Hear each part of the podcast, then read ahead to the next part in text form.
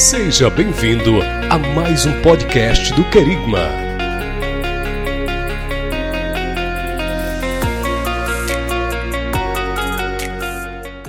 Amados, vamos ao nosso estudo, estudo do Apocalipse, tema que nos foi proposto, foi dado a mim, incumbido a mim esta missão de estar falando sobre o retorno de Jesus, e aí aproveitou e Deus ministrou ao meu coração que trouxesse o ensino sobre o livro do Apocalipse. Já estamos há mais de um mês estudando, já passamos pelos versículos, os primeiros capítulos de Apocalipse. Hoje nós veremos um pouco do capítulo 6, tá? Até o, até o capítulo 4 estava tudo tranquilo. Daqui para cá, daí, daqui para lá o negócio começa a ficar mais sério, tá? Então, dobre sua atenção aí, porque à medida que nós vamos caminhando no livro do Apocalipse, você vai perceber que a coisa vai ficando mais estreita, mas o fim é vitória, tá? Como diz aqui o pastor Marcos. Obrigado, querido. Como diz o pastor Marcos, ah, não é para nós temermos. O livro do Apocalipse é um livro que nos traz as bênçãos do Senhor e a certeza de que Deus ele irá cumprir com aquilo que ele prometeu. Deus irá cumprir todas as suas promessas, todas as promessas que Deus nos fez, ele há de cumprir. E por isso nós estamos felizes com o nosso Deus, com o nosso Senhor. Bom, queridos? E nós sabemos e entendemos bem que à medida que nós vamos caminhando, à medida que nós avançamos, porque assim Deus divide a história do ser humano em eras ou dispensações.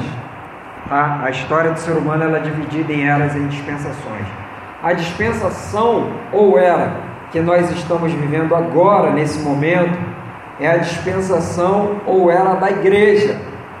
Ou seja, esse período agora é o período que nós temos para ajeitar nossa vida, alinhar nossa vida com o Pai e alcançarmos o próximo. Esse é o momento, é a era da igreja.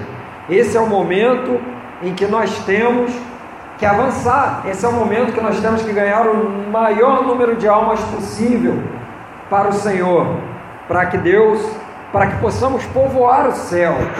Né? E sabemos que existe uma batalha sendo travada contra a igreja, existe uma batalha sendo travada a nível é, pessoal. O inimigo das nossas almas trava uma batalha pessoal conosco, para que nós não alcancemos ou não reconheçamos aquilo que Deus tem para nós. Então ele trava uma batalha pessoal, ele tenta nos parar de qualquer forma. Ele tenta fazer com que o nosso ministério fique travado, ele tenta fazer com que a nossa vida ela não ande, ele tenta fazer com que nós fiquemos perdidos em nossos pensamentos. Sabe? Ele trava esse nível de batalha. Esse é um nível de batalha. O nível de batalha que é pessoal. Um outro nível de batalha é, um, é uma batalha que é uma batalha coletiva. Ele trava uma batalha pessoal, mas ele trava também uma batalha que é de nível coletivo. Ou seja, quando ele se levanta, ele se levanta contra nós, mas ele se levanta também contra um grupo de pessoas, ele se levanta também contra a igreja. Então a missão do inimigo das nossas almas é fazer com que a igreja ela perca o foco, ela perca o propósito. E se algo que nós temos que viver nesses dias, é viver por um propósito, porque quando nós vivemos por um propósito, nós não erraremos o caminho. Quando se vive por propósito, é difícil errar o caminho. Quando eu sei para onde eu estou indo, dificilmente eu vou me desviar para algum lado. O povo, quando sai do Egito, Deus deixa uma dica bem, bem enfática para o povo: não se desvie nem para a direita e nem para a esquerda. Se você se colocar bem no meio de Israel, querido, se você se colocar assim, ó, de frente para o monte, que era o monte do, do o monte do templo, Do seu lado você vai ter, do seu lado direito você vai ter o Egito e do lado esquerdo você vai ter a Babilônia. Então Deus, ah, o que Deus fala é o seguinte: não se desvie nem para o lado do Egito, para o pensamento egípcio, porque vocês não são mais escravos. Deus nos chamou para sermos livres em Cristo Jesus. Então não vá nem para o lado da servidão. A palavra de Deus vai nos ensinar Deus nos resgatou para que fôssemos verdadeiramente livres. E aí ele vai recomendar: não vos, torne, não vos torneis novamente debaixo do jugo da escravidão, porque aquele que, que é que fica dominado pelo pecado, ele se torna escravo. Ao contrário do que o mundo pensa, queridos, livre somos nós, nós que somos livres, porque não existe nada que nos domina. Ao contrário do mundo aí fora, que coloca na vida ou na cabeça das pessoas que eles que são livres. São livres por quê? São livres porque podem fazer o que querem. Mas aí eles são dominados pelo álcool, eles são dominados é, pela, pelos, pelas drogas ilícitas, eles são dominados por relacionamentos ilícitos, e aí eles estão presos, mas não têm a consciência de que estão presos. Está dando para entender? Faz sentido isso? Na verdade, eles estão. É, são escravos, são acorrentados, porque eles não conseguem ficar, é, na, no caso da juventude, um final de semana sem balada, ou, ou aquele que é viciado em alguma coisa, um final de semana sem o álcool, um final de semana sem as drogas. Então, a recomendação de Deus é para que nós é, venhamos nos manter livres, assim como o Senhor nos colocou para sermos livres. Amém? Para vivermos essa liberdade em Cristo. E para o lado esquerdo da Babilônia, não devemos ir para o lado da Babilônia, porque Babilônia é sincretismo, Babilônia é bagunça, Babilônia é confusão, e Deus não gosta nem de confusão, nem de bagunça ou de balbúrdia, Deus detesta mistura, Deus não gosta de mistura. Apesar de Deus haver misturado as línguas, separado as línguas, que Babel vem de lá, a ideia de Babel vem de lá, da Babilônia, o que era Babilônia? Uma confusão. Deus fez uma confusão ali. Deus promoveu uma confusão. Mas o espírito da Babilônia que está em Apocalipse, a gente vai chegar lá se Deus permitir, se Jesus não voltar antes, você vai ver que Babilônia, ela mistura coisa profana com coisa santa. Quando Deus determina a roupa do sacerdote, ele fala assim: a roupa do sacerdote tem que ser uma peça só, não pode ter remendo, não pode ter mistura, tem que ser uma peça única. Você não pode misturar as coisas. Jesus vai falar no Novo Testamento do, do remendo velho no pano novo. Não pode misturar, não pode ter mistura, não pode. Tem que ser uma coisa só em Deus. Amém? Abra sua Bíblia aí no capítulo 6 do livro do Apocalipse, então. Vamos aprofundar um pouquinho esse estudo, capítulo 6 do livro do Apocalipse. Temos um tempo aqui abençoado e esse, esse capítulo aqui é um pouquinho extenso, mas a gente vai conseguir dar conta dele hoje. Glórias a Deus. Vamos fazer o seguinte, pessoal. Nós leremos o versículo 1, tá? Leremos o versículo 1 e aí depois eu vou explanando o capítulo e à medida que a gente for avançando, a gente vai lendo junto, tá bom? Os versículos. Então, capítulo 6 de Apocalipse diz assim a palavra de Deus: Então vi o cordeiro quebrar o primeiro dos sete selos, e ouvi um dos quatro seres vivos dizer com voz forte, como o barulho de um trovão. E ele disse: Venha. Feche seus olhos, queridos.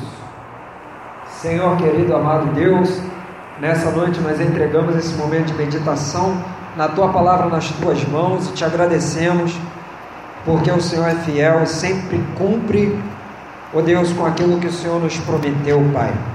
Nessa noite nós te agradecemos mais uma vez por tudo que o Senhor já tem ministrado aos nossos corações e te pedimos mais uma vez, Senhor, ó oh Deus, nos abra o entendimento da tua palavra para que possamos alcançar, Senhor, coração sábio na tua presença, entendendo aquilo que o Senhor quer ministrar, meu Senhor, na tua igreja, em nome de Jesus. Amém. Amados, Qual o resumo do capítulo 6 do Apocalipse? Nós saímos do capítulo 5 e nós vimos no capítulo 5 João diante de Deus, nas mãos de Deus, o livro da vida. João olhando para o livro falando assim: Meu Deus, ninguém vai conseguir abrir isso, ninguém é digno de abrir o livro, desatar os selos. Está todo mundo perdido, porque dentro do livro da vida estava o juízo de Deus para toda a humanidade recompensa para o bem e juízo para o mal. Quando João olha essa cena, João fala: não é possível. Quem vai conseguir abrir? Nem os santos anjos que estão ministrando diante de Deus não eram dignos de abrir o livro e desatar os seus. Até que João cai em prantos e começa a chorar muito, porque não havia ninguém de fato digno, e aí ele vê uma visão maravilhosa. O cordeiro que foi morto e reviveu, e que era digno de abrir o livro e desatar os seus. Você imagina a alegria no coração de João, quando ele vê Jesus vindo e pegando o livro, e você imagina o alívio no coração de João. Talvez tenha sido o alívio, pastor Marcos, de quando Lázaro, lá no mundo dos mortos, escuta aquela voz longe chamando assim: Olá. O coração dele deve ter se alegrado e falou assim: Meu amigo chegou. Sabia que ele não ia me deixar morto aqui na sepultura, eu sabia disso. O coração de Lázaro deve ter ficado muito feliz quando ele falou assim: Eu estou voltando para a vida agora, aleluia! E aí ele voltou para o corpo, aí foi lá, tudo, mas ainda está difícil andar, mas eu estou voltando, saindo de novo para a vida. Eu acredito que mais ou menos a alegria de João deve ter sido essa. Quando Jesus pega o livro, ele fala: Oh Senhor, aleluia, louvado seja o teu nome. Ainda bem que ele é digno de abrir o livro e desatar os seus. Porque agora nós não estaremos mais perdidos. Glória a Deus por isso. E aí o que, que acontece? Nós saímos dessa visão é, do capítulo 5 e agora nós iremos ver o desenrolado que acontece nessa abertura desse livro. Então, olha só, o resumo é o seguinte: o cordeiro começa a quebrar os sete selos, a fim de poder ler a mensagem do livro que tem a forma de rolo.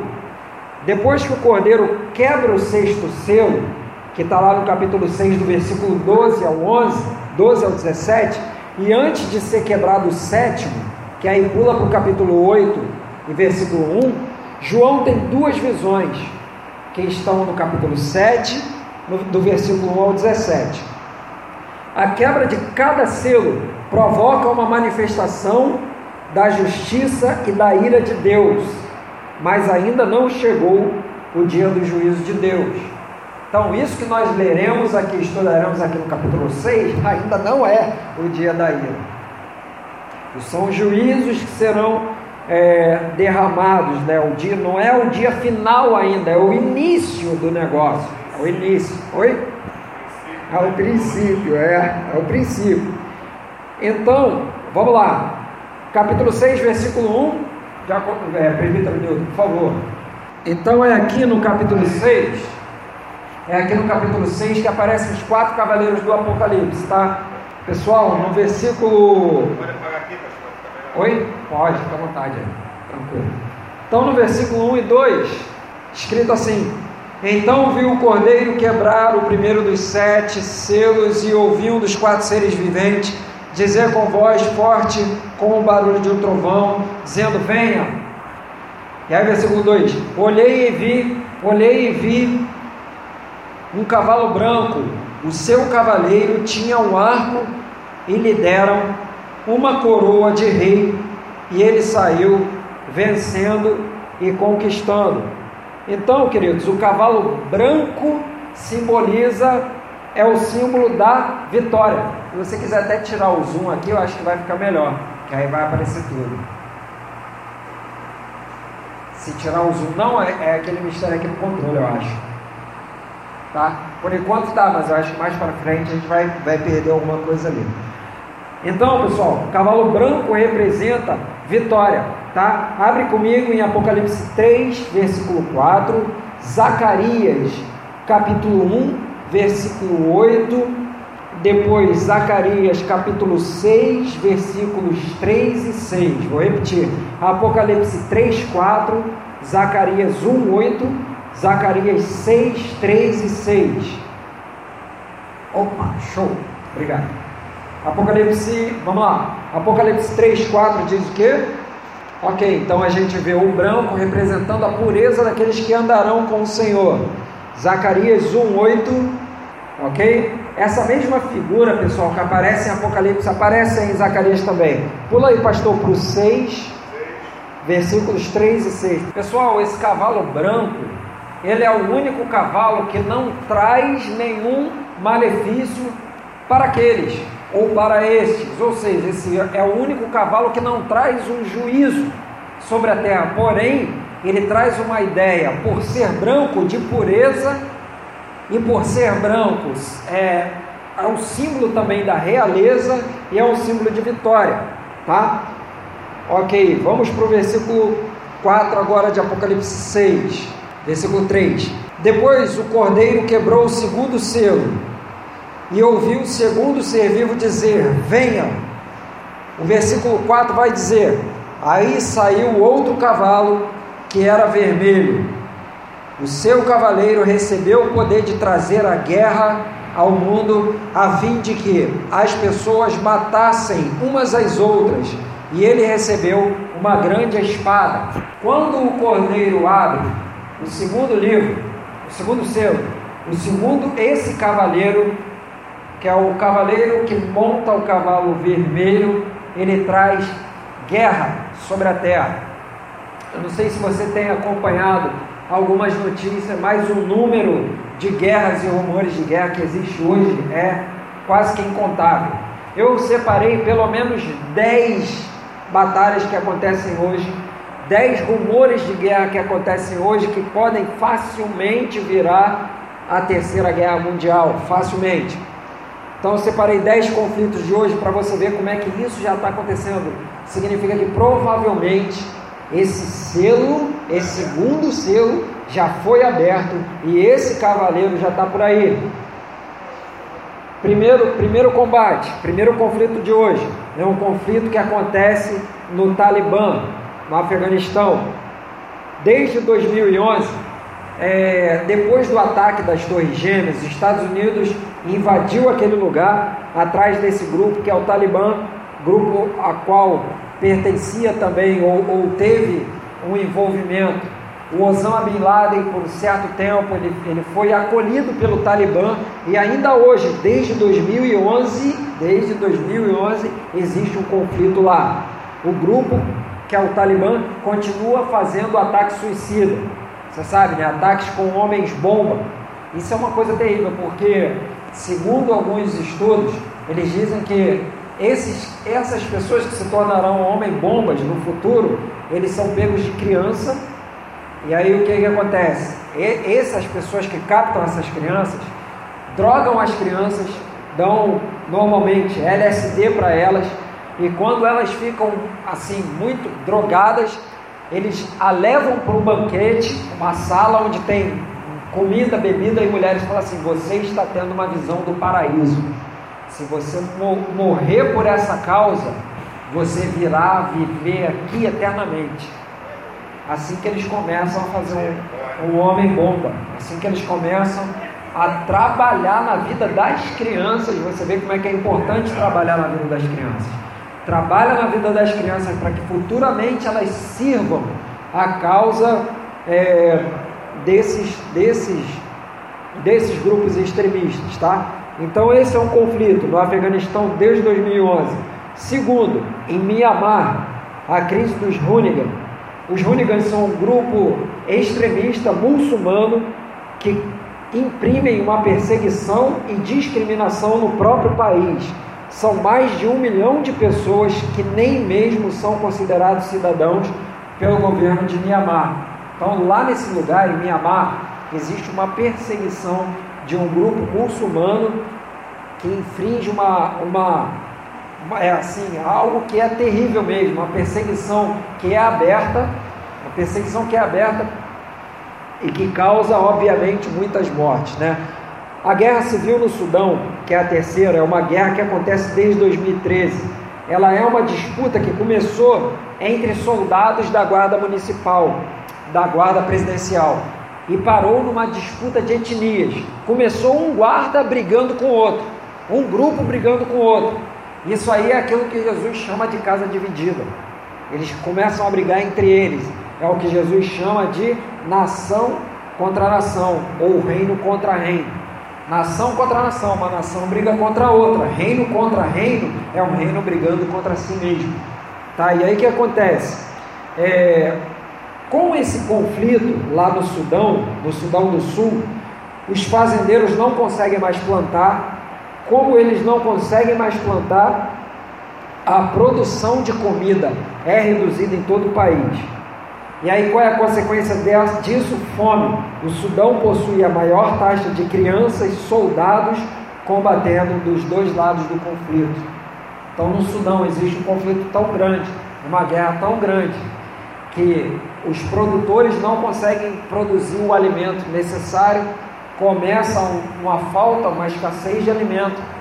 E aí o que resta para a população é se envolver nesse conflito, um conflito generalizado. E aí o pior, mais uma vez, nós vemos a presença de crianças.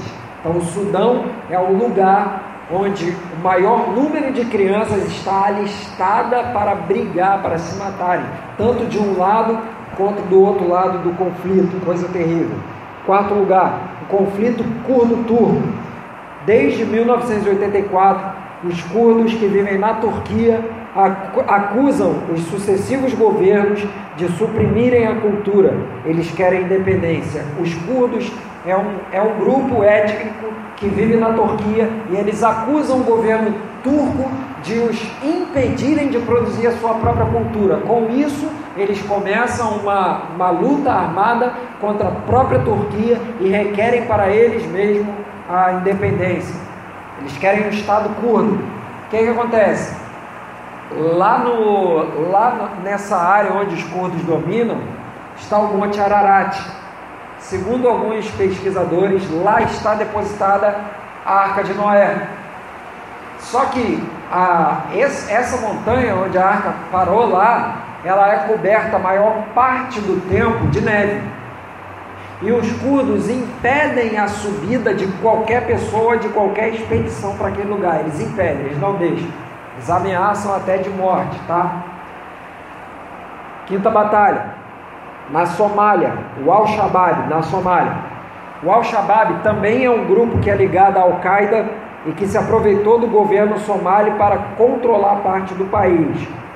Esse grupo de muçulmanos, que pertencem também à Al-Qaeda, é, eles tentam como o governo da Somália ficou bastante enfraquecido por causa das guerras, eles ganharam corpo, ganharam adeptos e aí eles tentam a todo momento conquistar toda a área somália, né? E eles já, já dominam a grande parte do país.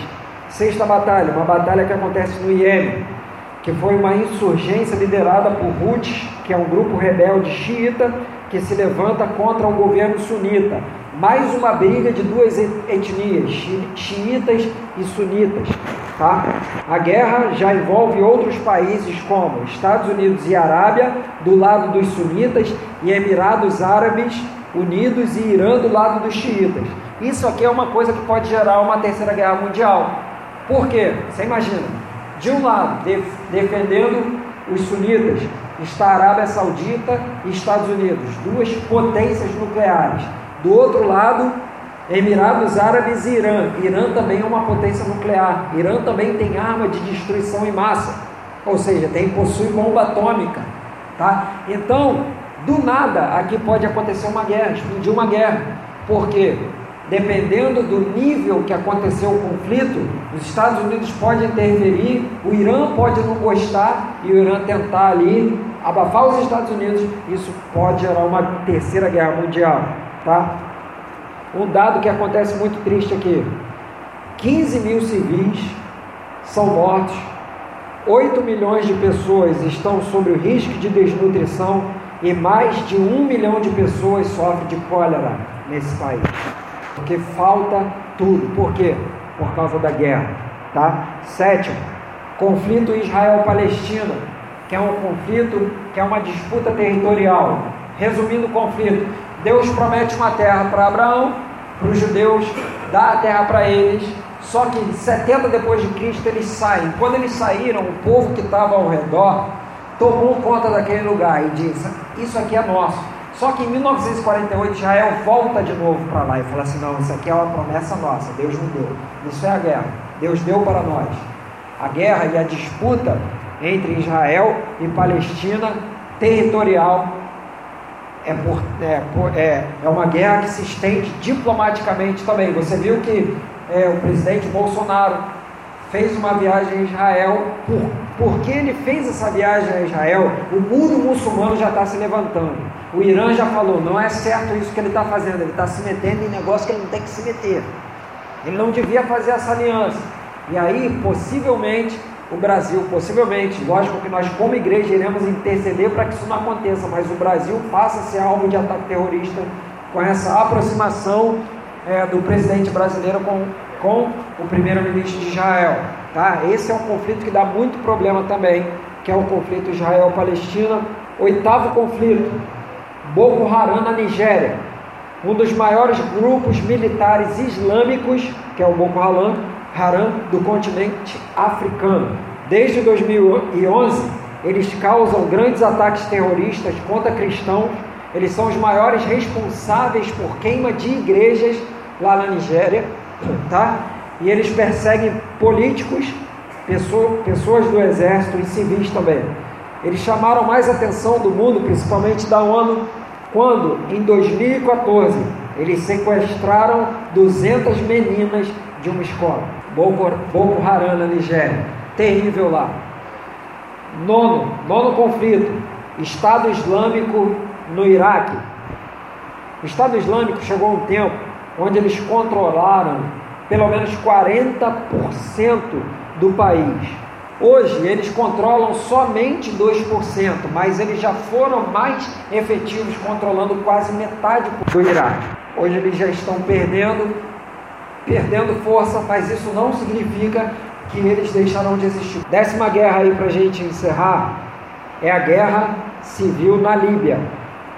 Desde a morte do ditador Muammar Gaddafi, em 2011, a Líbia busca reconstruir as instituições do Estado em meio ao crescimento de milícias rebeldes. Então, mais uma vez, quando Muammar Gaddafi caiu, milícias rebeldes se insurgiram na Líbia e tentaram mais uma vez tomar conta do Estado, tomar conta do lugar e nunca mais o Estado conseguiu se reerguer e expulsar essas milícias. Está vendo como é que o negócio é grave, pessoal? que nós já estamos vivendo tempos do fim, o cavalo vermelho provavelmente já está atuando. Ele é símbolo de guerra e de morte. Tudo isso nós estamos vendo acontecer hoje. É só buscarmos as informações, tá? Tem também o conflito na Crimeia, que eu não coloquei aqui, mas é um conflito importante, que é também um conflito velado, uma guerra fria entre Estados Unidos e Rússia. Porque o presidente que está lá é apoiado pelos Estados Unidos, mas a Rússia quer depô-lo. Mesma coisa que acontece lá é, com essa lá no Estado Islâmico, né? Os Estados Unidos apoia um lado, mas a Rússia quer depor. E aí a qualquer momento eles podem entrar em conflito, pode haver uma disputa séria entre Estados Unidos e Rússia, onde está acontecendo também isso, essa, essa disputa é aqui na Venezuela sei se você viu, a Rússia já mandou aviões com tropas para a Venezuela. A Rússia já mandou um helicóptero e vai fazer treinamento militar na Venezuela. E nós sabemos que o presidente do Brasil está aliançado com o presidente dos Estados Unidos, que é o Trump, e o Trump quer depor a ditadura que acontece na Venezuela. Só que a Rússia apoia a ditadura, porque eles também são um, um governo que apoia o comunismo, tá? Então isso é terrível, gente. Nós estamos vendo isso aí acontecer. Tá? Vamos lá, o próximo, por favor. Terceiro selo. Vamos lá. Então olha só, gente.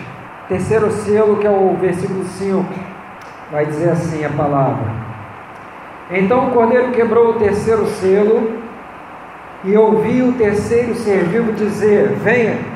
Olhei e vi um cavalo preto. O seu cavaleiro tinha uma, uma balança na mão.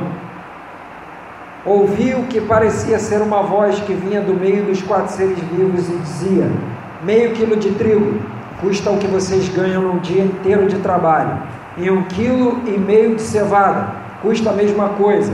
E não misturem água no vinho, nem falsifiquem o azeite. O cavalo preto ele representa fome, pessoal. A fome hoje atinge, atinge níveis inaceitáveis para o século 21, porque nós temos tecnologia de produção de alimento para suprir a fome.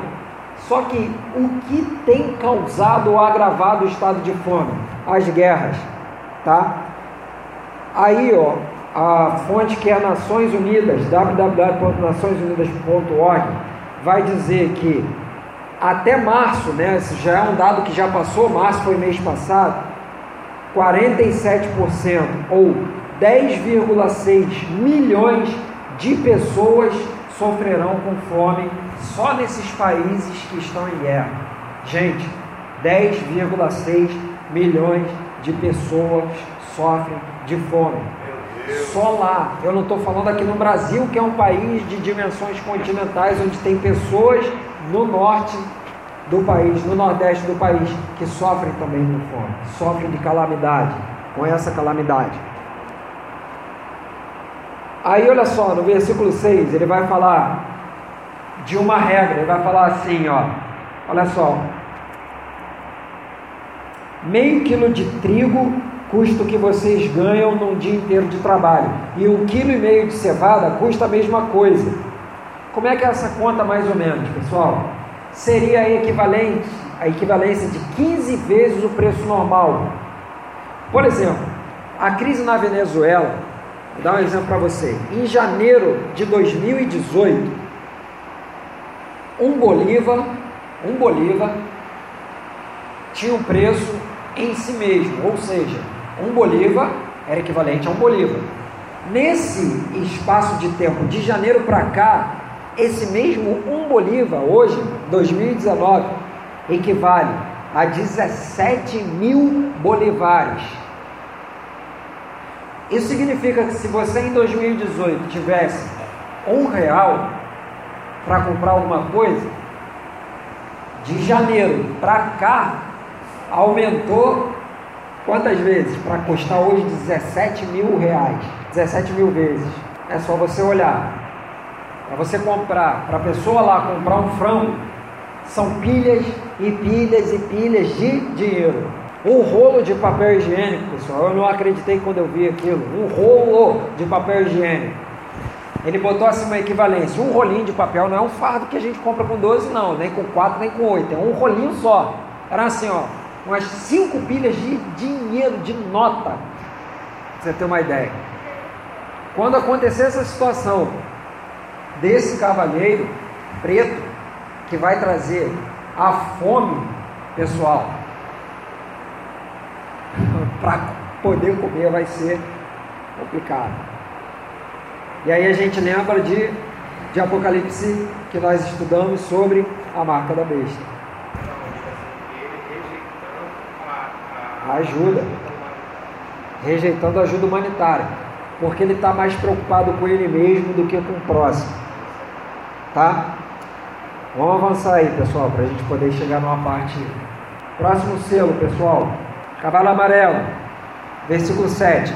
Depois o cordeiro quebrou o quarto selo, e eu ouvi o quarto ser vivo dizer: Venha.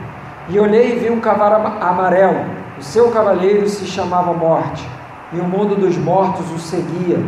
Estes receberam o poder sobre a quarta parte da terra, para matar por meio de guerras, fomes e doenças em animais selvagens. Precisa nem explicar. Então você vê que as desgraças, que elas são sucessivas, um cavaleiro vai acrescentando uma desgraça ao outro cavaleiro. Esse aí vem trazendo além da guerra, além da fome, as mortes. Por exemplo, hoje existem todas essas epidemias aí. O pastor orou aqui repreendendo esse mosquito, né, do Aedes aegypti, que é o transmissor da zika, chikungunya e da dengue, da febre amarela também, de quebra. Coisas, nós estamos vendo doenças aparecerem que antes não haviam, antes não tinha. Hoje tem um surto muito grande de todo tipo de doença, doença que a gente nunca ouviu falar, doença que aparece do nada. Entendeu? Coisa terrível isso aí, pessoal. Vamos avançar aí. Os versículos 9, 10 e 11 são interessantes. Isso aqui é coisa linda, ó. Versículo 9. Então o cordeiro quebrou o quinto selo e vi debaixo do altar as almas dos que tinham sido mortos, porque haviam anunciado a mensagem de Deus e tinham sido fiéis no seu testemunho. Eles gritavam com voz forte: Ó Todo-Poderoso, Santo e Verdadeiro, quando julgarás e condenarás os que na terra nos mataram? Versículo 11: Cada um deles recebeu uma roupa branca, e foi dito a eles que descansem um pouco mais, até que se completasse o número dos seus companheiros no trabalho de Cristo, que eram seus irmãos e que iam ser mortos como eles tinham sido. Como é que é a cena aqui? João olha e vê. Esses que estão clamando ou que está sentado no trono, Estão clamando, quando o Senhor vai fazer justiça, Senhor? Quando o Senhor vai nos vingar? O curioso é que existe um precedente nessa história, lá na história de Abel e Caim. Quando Caim assassina o seu irmão, depois Deus vai arguí-lo, vai falar: cadê seu irmão? Sei lá, cadê meu irmão? Sou o babado, meu irmão, não. Foi mal criado com Deus ainda. Aí Deus fala: Não, você era você era para ser o cuidador do seu irmão. Isso mostra para nós que nós somos cuidadores dos nossos irmãos. Nós temos que dar conta dos nossos irmãos, amém? Temos que dar conta dos nossos irmãos. Caim foi, foi desaforado com Deus. Mas se Deus perguntar para qualquer um de nós, cadê o teu irmão? Nós temos que dar conta do nosso irmão, temos que velar, cuidar, ajudar os nossos irmãos. Então, o que, que Deus fala para Caim? Fala assim, ó, o sangue dele está clamando a mim desde a terra. E aí, uma vez eu lembro que na escola dominical eu falei sobre o sangue, como é que é a importância, Deus fala que o, o poder da vida está no sangue. Quando o sangue de um inocente é derramado na terra e a justiça não é feita, aquela terra se torna uma terra amaldiçoada, porque o inocente foi morto ali naquele lugar. Então o que está acontecendo aqui nessa parte?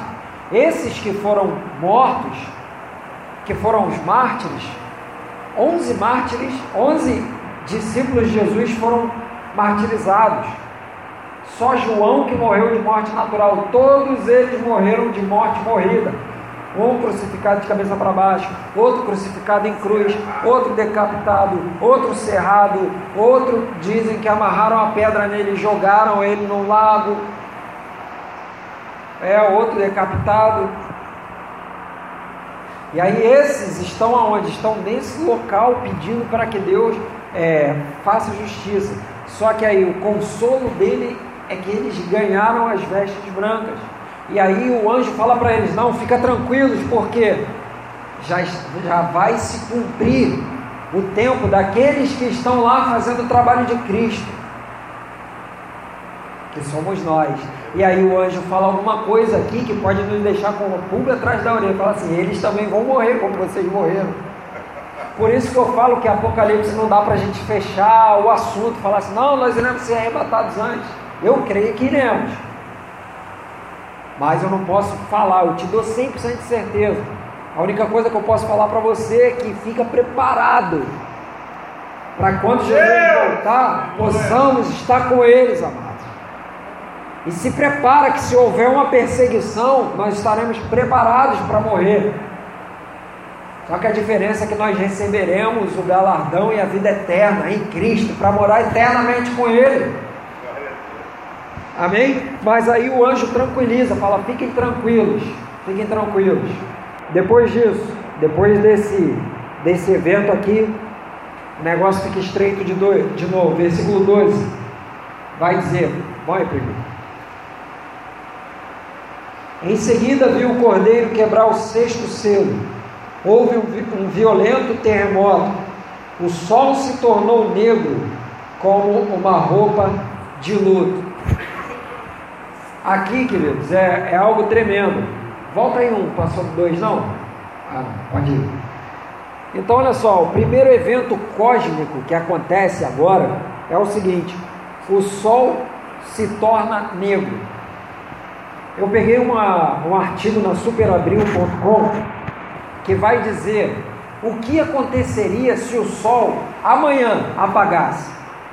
Se o Sol amanhã não, não amanhecesse, não houvesse mais dia, o que, que vai acontecer? É fato, condenação da vida humana, nós estaremos condenados. Depois, a falta de energia. A condenação do ser humano vem também pela falta de energia, porque o sol gera também uma energia, né? Gera também energia.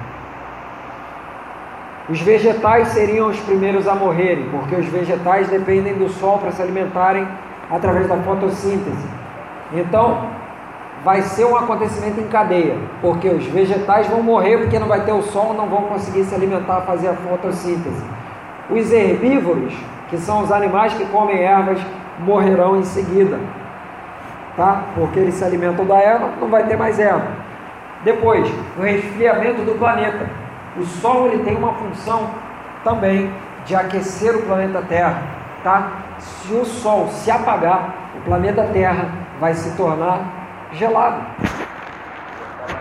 Ou seja, a vida vai morrer de todas as formas, mas também de frio. Olha que coisa terrível.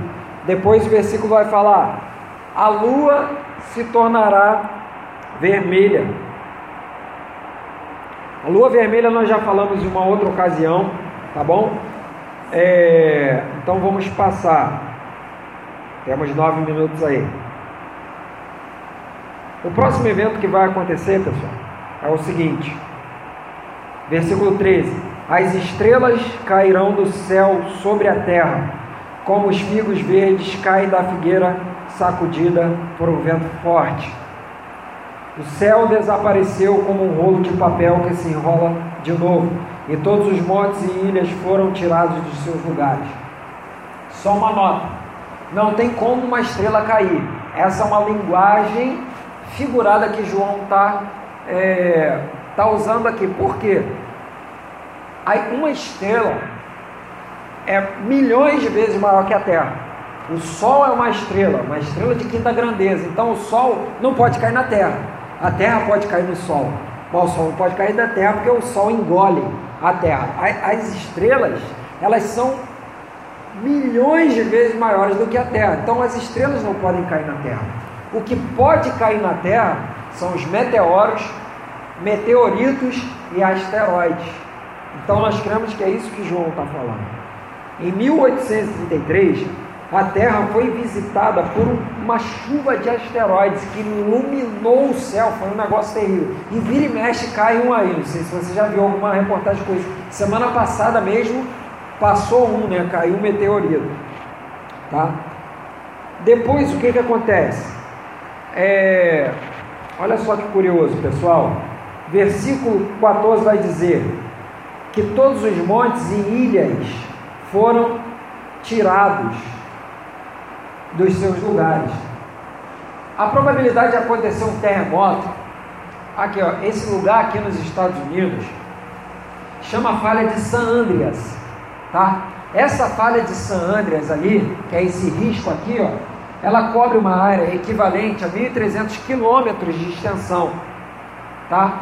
Ela marca o lugar certinho de uma placa tectônica. O que que acontece? Os Estados Unidos está continuamente de olho nessa falha, porque um terremoto pode fazer com toda, com que toda essa parte, essa parte aqui, ela caia no Oceano Pacífico. Se a falha de San Andreas cair no Oceano Pacífico, ela vai gerar um maremoto que pode che chegar até o norte do Brasil. Para você ter uma ideia de como é que isso é terrível, tá? Fora outros terremotos também que podem acontecer. Segue aí, presbítero, por favor. O sol se tornou negro, ficou cortado. Pode seguir aí, por favor, para a gente já ir terminando. A lua vermelha de sangue pode ir. Pode ir mais um. Isso aí eu falei, né? Aí o que acontece? Aqui a gente vai terminar. Olha só que curioso, gente. Versículo 16. E gritavam para os montes e para as rochas: Caiam sobre nós e nos escondam dos olhos, dos olhos daquele que está sentado no trono e nos protejam da ira do cordeiro, pois já chegou o grande dia da ira dele, e quem poderá aguentá-lo? Queridos, do versículo 15 ao 17, a gente vai ver que os ricos e poderosos tentarão se esconder desse dia. Você pensa assim, mas como que eles vão saber? Tudo indica que esse camarada aqui já sabe. Esse camarada aqui, o nome dele é Elon Musk. Aqui eu botei duas, duas matérias, saiu meio cortado. Essa primeira matéria que é da BBC Brasil, se você procurar você vai achar, vai dizer assim, ó, os abrigos para o fim do mundo, construídos para os super ricos. Eles já estão fazendo abrigos antinucleares para poder se esconder de todas as catástrofes que irão acontecer. Só que tem um problema. Isso custa muita grana. Se você já viu aquele filme em 2012, é mais ou menos aquele que eles entram nas arcas enormes assim, só rico, poderoso, milionário vai naquele negócio. Eles estão planejando isso. Matéria da BBC Brasil. Outra matéria, ciência e saúde. Esse camarada aqui, o Elon Musk. Elon Musk apresenta a proposta da SpaceX para colonizar Marte. Tanto Elon Musk quanto aquele o Stephen Hawking, aquele que vivia numa cadeira de roda, tinha uma esclerose amiotrófica lateral, que morreu no ano passado. Tanto ele quanto esse, quanto, ele, quanto, quanto esse homem aqui, eles disseram o seguinte: vai chegar um tempo que não, o ser humano ele não vai conseguir morar na Terra. Então nós temos que achar outro lugar para a gente morar. Abre comigo em Obadias, capítulo 1, versículo 3 e 4. Obadias 1, 3 e 4. Quem achar primeiro pode ler. Obadias 1, 3 e 4. A soberba do teu coração te enganou como que habita nas fendas das rochas, na sua alta morada, que diz no seu coração: Quem me derrubará em terra?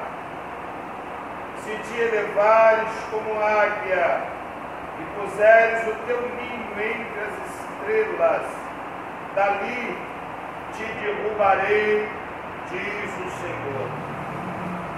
Viu? Não adianta eles tentarem fazer esses bunkers do fim do mundo, esses abrigos subterrâneos. Existe hoje um complexo, vários complexos militares chamados DUMB no mundo inteiro, chamado Deep Underground Military Bases, que são bases americanas que são muito para dentro do solo. A área 51 é uma DUMB, é, porque é, são, dizem que são 12 andares para baixo. E em cima você só vê uma guaritinha, mas são 12 andares para baixo. Existe uma lá e existe uma no Novo México. Por quê? Eles tentarão, mas eles não conseguirão. Por que, que eles não conseguirão escapar? Obadias, o pastor leu. Ainda que eles fizessem o ninho deles nas estrelas, a mão de Deus, o Todo-Poderoso, os arrancaria de lá. A única maneira de escapar da ira de Deus é se tornando filho. Jesus ele diz: Eu sou o caminho. Então eles podem tentar o que eles quiserem, porque só existe um caminho para ir para o lugar seguro, para ir para a sombra do Todo-Poderoso, debaixo das asas do Onipotente que é Jesus. Só Ele pode nos trazer como filho, como um filho abraça, e como um pai abraça, como um pai cuida, como um pai tem zelo pelo filho, assim ele cuidará, assim ele protegerá, assim ele livrará todos aqueles que o amam dessas terríveis coisas que acontecerão. Vamos ficar de pé, queridos?